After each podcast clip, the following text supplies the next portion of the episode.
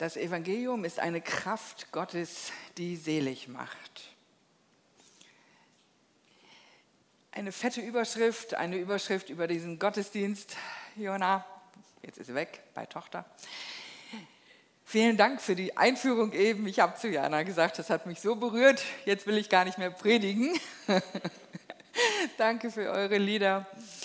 Ähm, ja, manchmal muss man richtig zurückfinden aus der hörenden Rolle in die aktive Rolle. Das Evangelium, Evangelium heißt frohe Botschaft, sonst erstmal gar nichts, ist eine Kraft Gottes, die selig macht. Etwas, ja, ein Vers, an dem ich mir manches Mal meine Zähne ausgebissen habe. Mein geschiedener Mann hatte das als Taufspruch. Und er ging damit ständig hausieren. Ich schäme mich des Evangeliums nicht. Jawohl. Uff.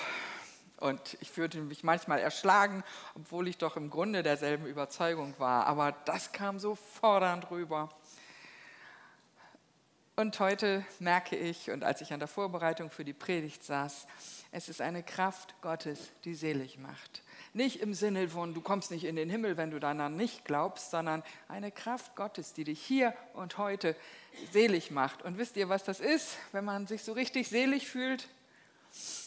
Ich hoffe es man fühlt sich gut, es gibt Kraft, es gibt innerlich der Seele Licht und Stärke. Ich lese uns mal den Text, den ersten Teil. Erst grüßt Paulus nämlich und dieser Gruß hat Gewicht, fast so viel Gewicht wie Johannas Einführungsworte. Grüße von Paulus. Dieser Brief stammt von Paulus, einem Diener von Jesus Christus. Ich wurde von Gott zum Apostel berufen und beauftragt, seine gute Botschaft zu verkünden die er schon vor langer Zeit durch seine Propheten in den heiligen Schriften angekündigt hat. Es ist die Botschaft von Jesus, seinem Sohn. Er ist als Mensch geboren worden und gehört der Herkunft nach in das Geschlecht Davids. Jesus Christus, unser Herr, wurde als Sohn Gottes bestätigt, indem Gott ihn mit großer Macht durch den Heiligen Geist von den Toten auferweckte. Durch Christus hat Gott uns das Vorrecht und das Amt gegeben, in seinem Namen den Völkern auf der ganzen Welt weiterzusagen, was Gott für sie getan hat, damit sie an ihn glauben und ihm gehorchen und so sein Name geehrt wird.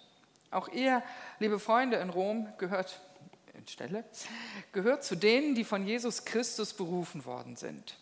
Gott liebt euch und hat euch dazu berufen, zu ihm zu gehören. Euch allen und das sage ich jetzt mit Paulus, wünsche ich Gnade und Friede von Gott, unserem Vater und von Jesus Christus, unserem Herrn. Lasst uns diesen Gruß mal ein bisschen angucken, bevor wir dann zu der Botschaft kommen. Also ich habe selten einen Gruß gehört, in dem schon so viel Botschaft war. Der erste Vers. Wir sind beauftragt, seine gute Botschaft zu verkünden.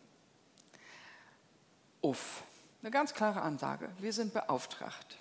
Ich wurde bei diesem Text so sehr an diesen ersten Punkt von Revitalisierung erinnert.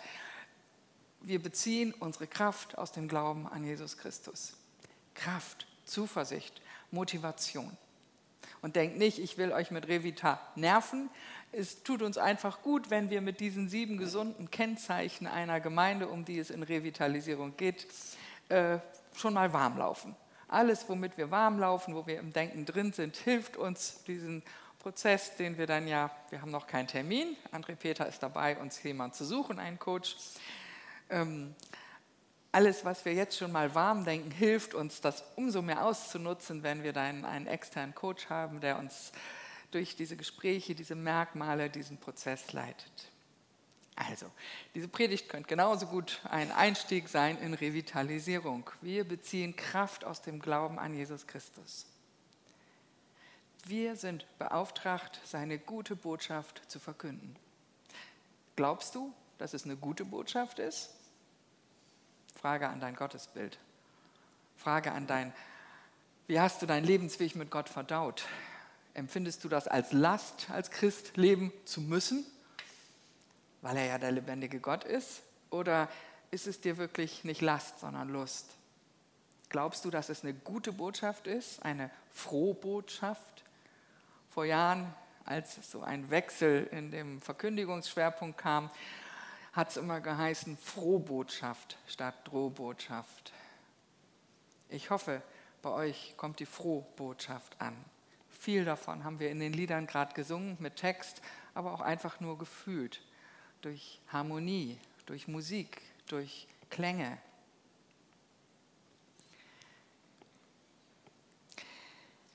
Es ist die Botschaft von Jesus, seinem Sohn.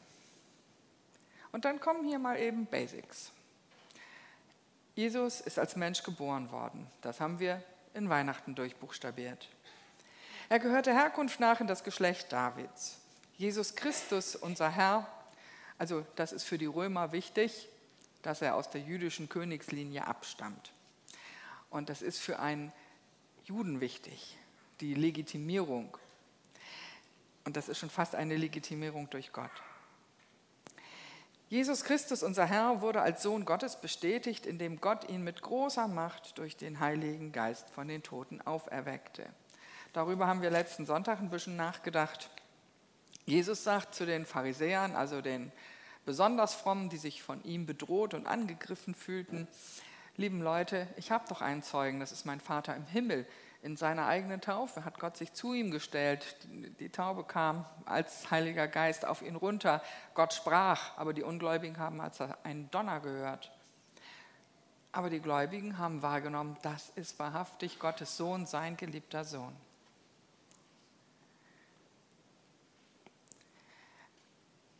Durch Christus hat Gott uns das Vorrecht und das Amt gegeben, was denn eigentlich? In seinem Namen den Völkern auf der ganzen Welt weiterzusagen, was Gott für sie getan hat. Das Vorrecht und das Amt. Das Vorrecht, ja, das kann man genießen, das kann man in Anspruch nehmen. Wir kennen diese Botschaft, wir genießen sie, hoffe ich. Und dann geht das aber weiter. Wir dürfen nicht nur weitergeben, wir haben das Amt weiterzugeben. In einem Amt liegt Verpflichtung, ein Auftrag, das ist nicht nur Streicheleinheit. Das ist etwas, woran wir als Gemeinde ständig arbeiten. Wir haben Samstag gerade einen Vormittag als Gemeindeleitung spezial wieder zugesessen. Ihr könnt euch selig preisen über so eine engagierte Gemeindeleitung, die sich einen halben kostbaren Samstag Zeit nimmt, um Gemeindearbeit zu treiben, um zu hirnen, um Theologie zu arbeiten. Das Vorrecht und das Amt in seinem Namen den Völkern auf der ganzen Welt weiterzusagen, was Gott für sie getan hat. Das ist unser Auftrag, ihr Lieben. Das Vorrecht darin zu leben, das Vorrecht, diese Botschaft zu kennen, vielleicht auch nicht nur ein Amt, sondern ein Vorrecht, Menschen Hoffnung bringen zu dürfen, Lebensunterstützung, anstatt noch mehr Anforderung und Druck und ich weiß nicht was, sondern Rechtfertigung, Erlösung, Schuldfreiheit, neuer Grund unter den Füßen neue grundsätzliche Lebenslinien, eine Grunderneuerung. Und das ist keine Utopie, das haben viele von uns erlebt in schwerwiegenden Punkten. Warum? Damit sie an ihn glauben, all diese Menschen und ihm gehorchen und so sein Name geehrt wird. Paulus sagt, lieben Leute, es geht nicht nur um unser Wohlbefinden hier, es geht auch um die Ehre Gottes, weil er der lebendige Gott ist. Nehmt diesen Gott ernst. Es gibt ihn. Er ist am Wirken. Auch so eine Liedzeile eben. Gott wirkt immer. Er arbeitet an einem Weg für dich, für jeden Menschen, für die Menschheit, politisch, in Zeitgeschichte. Auch wenn wir es gerade nicht wahrnehmen. Aber Gott sitzt im Regimente, heißt es in einem alten Choral. Woran erinnert euch dieser Vers? Mich hat völlig der Missionsbefehl angesprungen. Matthäus, der letzte Vers. Ähm, Jesus war auferstanden, es kam zu einigen Jüngerbegegnungen. Und Matthäus endet damit, dass er den Jüngern den Missionsbefehl mit auf den Weg gibt, den sogenannten. Geht hin in alle Welt, Lehret die Leute, dass sie jünger werden, lehret sie zu halten, die Gebote, machet sie zu Nachfolgern, machet sie zu Jüngern, tauft sie. Das klingt hier fast wortwörtlich genauso. Geht hin in alle Welt. Und Vers 6, auch ihr, liebe Freunde, da steht in Rom, weil dieser Brief an die Römer geschrieben ist. Auch ihr, liebe Freunde in Stelle in der Freikirche, gehört zu denen, die von Jesus Christus berufen worden sind. Oder? Wenn wir jetzt eine Pfingstgemeinde werden, würdet ihr laut schreien, ja, klar, logisch, Halleluja, Amen. Der zweite Teil, das war jetzt nur der Gruß von Paulus. Also stellt euch mal vor, wir grüßen uns morgens im Foyer so, dann brauchen wir pff, gar nicht mehr in den Gottesdienst kommen. Der zweite Teil. Ich lese uns die nächsten Verse vor, 8 bis 17. Als erstes, also das kommt da jetzt nicht, ihr braucht nicht. Wie hat heute Morgen einer geseufzt? Oh, lesen am frühen Morgen. Sage ich, mach einfach die Ohren auf. Als erstes danke ich Gott durch Jesus Christus für euch alle, denn die Nachricht von eurem Glauben verbreitet sich in der ganzen Welt. Gott weiß, dass ich, Paulus, unablässig für euch bete. Ihm diene ich von ganzem Herzen, indem ich die gute Botschaft von seinem Sohn weitersage. Um eines bitte ich im Gebet immer wieder, um die Gelegenheit, euch endlich besuchen zu können, Erinnert euch, wie wir uns gefreut haben, als wir uns über die Berufung klar wurden. Dann war Schluss mit Besuchen. Nun bin ich da und ich freue mich. Denn ich sehne mich danach, euch zu besuchen und den Segen des Heiligen Geistes mit euch zu teilen, um euch in eurem Glauben zu stärken. Ich möchte euch ermutigen, aber auch selbst durch euren Glauben ermutigt werden. Auf diese Weise werden wir uns gegenseitig im Glauben stärken. Ihr sollt wissen, liebe Freunde, dass ich schon oft vorhatte, euch zu besuchen, aber bis jetzt immer daran gehindert wurde. Ich möchte erleben, dass meine Arbeit wie bei den anderen Völkern auch bei euch Früchte trägt. Denn ich fühle mich sowohl den Menschen in unserer Kultur wie auch in denen anderer Völker, Gebildeten wie Ungebildeten, verpflichtet. Deshalb wünsche ich mir, auch zu euch nach Rom zu kommen, um Gottes Botschaft zu verkünden. Denn, jetzt kommt unser Vers, denn ich schäme mich nicht für die gute Botschaft von Christus. Diese Botschaft ist die Kraft Gottes, die jeden rettet, der glaubt. Die Juden zuerst, aber auch alle anderen Menschen. Sie zeigt uns, wie Gott uns in seinen Augen gerecht spricht. Dies geschieht einzig und allein durch Glauben. Wow, was für eine Ansage. Das Erste. Paulus sagt, danke für euch. Seid ihr für eure eigene Gemeinde, für diese Gemeinde dankbar?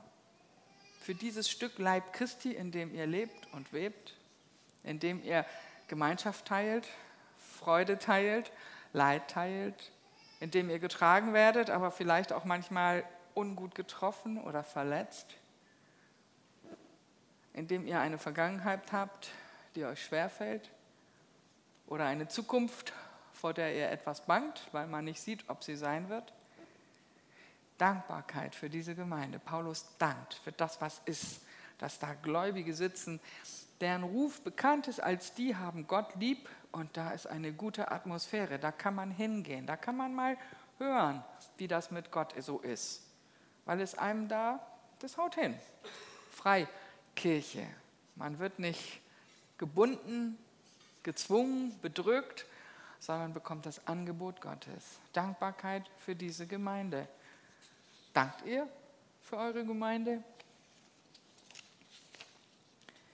Fürbitte für deine Gemeinde ist das nächste. Dank und Fürbitte wohnen oft nah beieinander. Warum auch nicht? Wenn ich jemand lieb habe und ihm dann Gutes wünsche und in dem Sinne Fürbitte tue, ist das wunderbar. Aber wenn ich sage, Herr, der nervt mich, ändere ihn, dann wird der Herr sagen, hm, wie wäre es, wenn du dich änderst? Ein bisschen mehr Annahme, ein bisschen mehr Großzügigkeit, lad ihn mal ein, frag mal, wie er ist, lernt euch vielleicht mal richtig kennen. Oder auch akzeptier einfach, dass er nicht deine Längen ist. Aber danke für ihn als Bruder, als Schwester im Herrn. Und du musst ja nicht sein engster Freund werden. Aber schätze ihn wert in seiner Nachfolge, wie du in deiner Nachfolge wertgeschätzt werden möchtest. Für bitte für deine Gemeinde. Nicht als eine verkappte Meckerei, sondern als eine segnende Fürbitte zum Wohl der Gemeinde. Und die Gemeinde sind einzelne Menschen, ihr Lieben. Das ist keine Institution, kein Ding, das sind einzelne Menschen.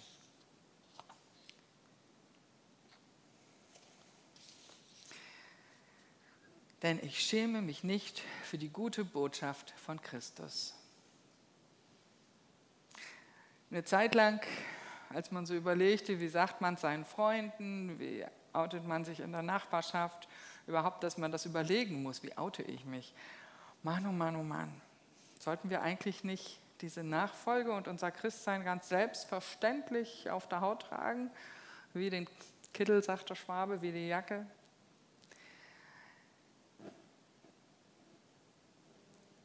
Ich habe mich da lange drin geübt, ähm, ja, ich sage meine Meinung zu bestimmten Themen und wenn ich dann gefragt werde, wie kommst du da drauf, dann halte ich auch nicht hinterm Berg und sage, meine Ethik begründet sich von Christus her. Wenn ich für Menschenwürde bin, dann bin ich das, weil ich weiß, dass Christus jeden gleichermaßen geschaffen hat.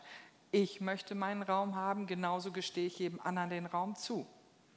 Ich merke, dass Menschen einen stärkeren, oft einen stärkeren brauchen, damit sie nicht egoistisch werden. Sie brauchen etwas oder jemand, vor dem sie Respekt haben. Gott ist ein Garant für Ethik und Werte. Ich habe neulich gerade wieder danach, durch irgendwelche Nachrichten kam ich da drauf, warum wackelt das so bei uns in Deutschland? Was geht da verloren?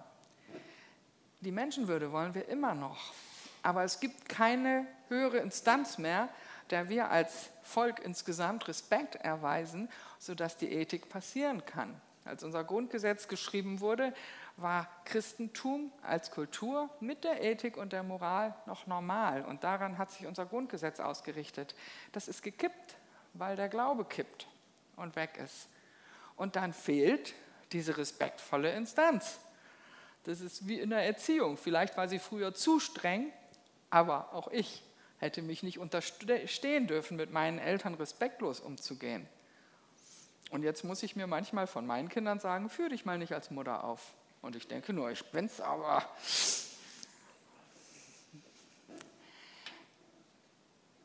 Ich schäme mich nicht für die gute Botschaft von Christus.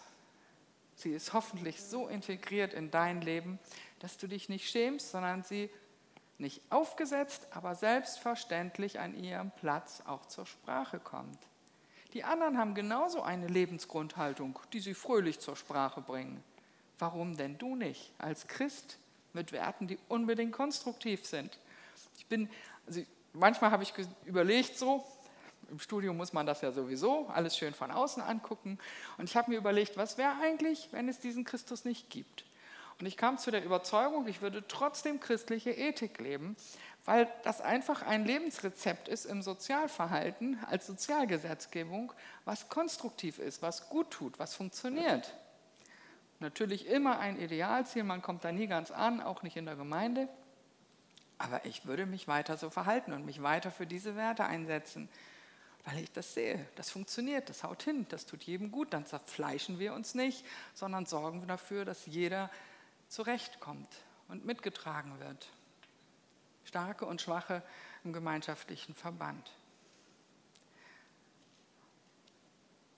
Und inzwischen sage ich, und ich führe die Gespräche ja in der eigenen Familie, also meine Elternfamilie kommt nicht aus der Kirche und ist mit christlicher Lehre wenig vertraut, dafür ganz stark mit Humanismus, also auch ein ethischer Anspruch.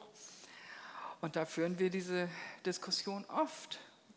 Und inzwischen sage ich auch, lieben Leute, kann ja sein, dass Jesus und Heiliger Geist alles Einbildung ist. Für mich ist es Gottes Begegnung und es tut mir gut und euch kommt das auch nur zugute. Da kommt ja nichts Negatives bei raus. Und ich halte gegen und sage, nein, Jesus ist mehr als nur ein toller Mensch, der auch mal eine Botschaft hatte und Jünger hatte. Er ist Sohn Gottes, wahrer Mensch und wahrer Gott in eins. Ich schäme mich nicht für die gute Botschaft von Christus denn ich weiß, was ich an ihm habe. Diese Botschaft ist die Kraft Gottes, die jeden rettet, der glaubt. Die Juden zuerst, aber auch alle anderen Menschen. Die Juden werden hier erwähnt, weil die natürlich zur Zeit Jesu richtig wichtig waren. Sie sind die Basis, aus der der christliche Glaube kommt. Das Volk Gottes, Christus ist Judenkind, ist selber Jude und sagt, ich bin der Sohn Gottes. Eine Erweiterung, eine deutliche Erweiterung des Gottesbildes und des Gottesnamens. Diese Botschaft ist die Kraft Gottes, die jeden rettet, der glaubt. Umso länger ich da drin stecke, umso umfassender wird für mich diese Aussage, umso tiefgehender.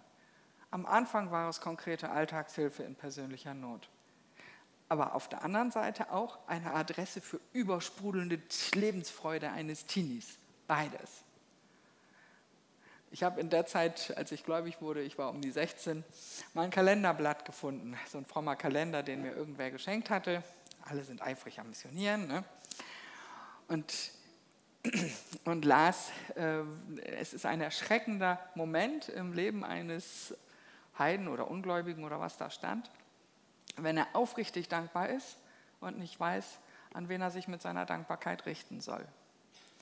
Und das war der andere Moment, der mich wirklich zu einer Gläubigen gemacht hat, weil ich plötzlich meine Freude und wenn man da auf dem Bett liegt und wir hatten Dachschrägen und dann yeah, mit den Füßen an die Dachschräge trommelt und nicht weiß, wohin mit seiner Freude, weil es einem einfach, ja, das Leben macht Spaß oder ist gut oder wie schön, wenn es einem Teenie auch mal so geht. Das war die andere Seite und ich hatte plötzlich eine Adresse und merkte, meine Dankbarkeit kommt auch irgendwo an. Also das blieb nicht mehr bei mir in einer, oh, wohin denn damit und an wen adressiere ich mich. Ich merkte, da ist einer. Das kommt an. Das ist keine Einbahnstraße mehr. Und genauso kam bei diesem einen, der da ist, meine Bedürftigkeit an, meine Not, meine Anliegen und es kam Antwort. Eine Botschaft, die Kraft Gottes, die jeden rettet, der glaubt. Und dann wächst dieses Bewusstsein für die anderen, für den Ort, für die Menschheit, für die Weltgeschichte. Und inzwischen traue ich Gott alles zu, was Fragen des Heils angeht und bin tiefenentspannt, dass er es sowohl mit der Welt wie mit jedem einzelnen Menschen ganz genau richtig und nicht nur richtig, sondern gut macht. Er ist nicht grausam, er liebt.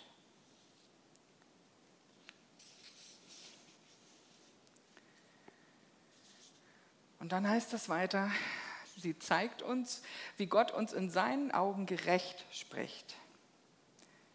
Euch kann niemand mehr anklagen. Wer gerecht gesprochen ist, Freispruch gilt.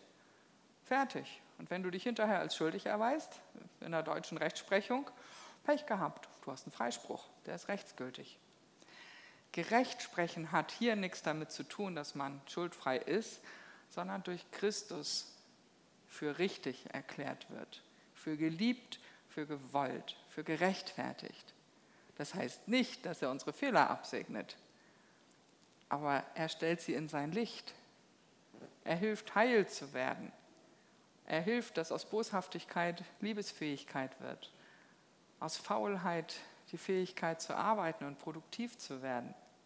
Und die Liste könnte ich jetzt lange fortsetzen, tut Paulus an einigen Stellen in seinen Briefen. Gott spricht gerecht. Und das geschieht einzig und allein durch Glauben.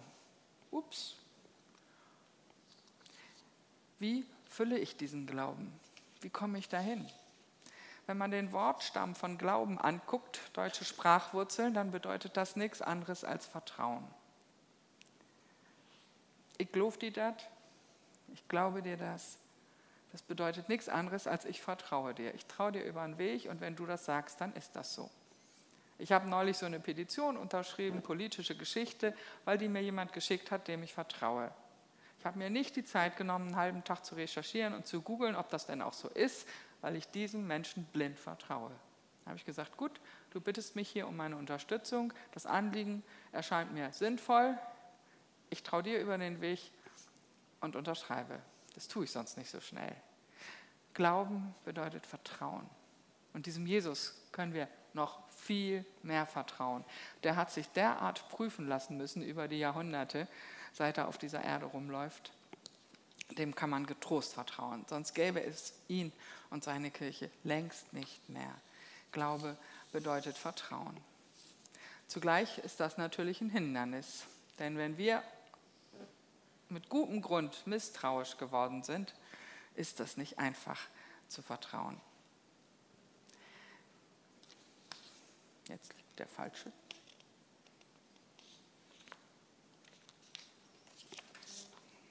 Notizzettel vorn. Glaube bedeutet Vertrauen. Setz diesen Jesus höher als deine menschlichen Erfahrungen. Er ist nicht nur ein Mensch, er ist zugleich Gott. Der sabbelt kein dummes Zeug. Der weiß genau, was er sagt und er hat mit seinem Leben dafür gebürgt. Gott hat sich zu ihm gestellt und ihn aus dem Tod wieder ins Leben geholt, weil er sagt, nee, einen Unschuldigen, äh, den lasse ich nicht im Tod, der kommt in die Auferstehung. Also ist Jesus absolut vertrauenswürdig. Und wenn du sagst, naja, Vaterbild Gottes, mein Vater war überhaupt nicht vertrauenswürdig und meine Mutter eine harte Frau, Gott ist ein Idealbild vom Vater. Da passiert dir nichts, da kannst du vertrauen. Da lernst du, wie sowas richtig aussehen kann. Und ich kann dir nur hoffen und wünschen, dass du väterliche und mütterliche Menschen kennenlernst. Die müssen gar nicht mal älter als du sein, aber so ein Herz haben. Damit du nachholst, was du bisher verpasst hast oder wo dir wehgetan wurde.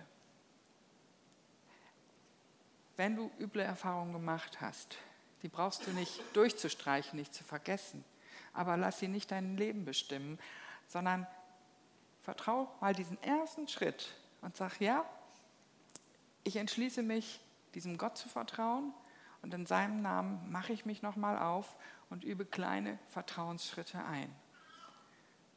Und irgendwann wirst du feststellen, ja, Glaube bedeutet Vertrauen.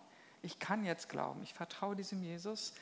Und dann musst du das irgendwann gar nicht mehr ständig einüben und jeden Schritt durchdenken, sondern merkst, boah, da wächst eine Basis. Und du lebst und webst in diesem Kontext einer Gemeinde und in dem Leib Jesu mit. Jesus hat mich gerechtfertigt. Ich muss mich vor nichts und niemand mehr rechtfertigen, weil er das tut. Ich vertraue ihm und deshalb schäme ich mich auch nicht zu glauben. Jesus hat dich gerechtfertigt und deshalb lade ich dich ein, ihm zu vertrauen und stolz und froh über ihn zu sein. Amen.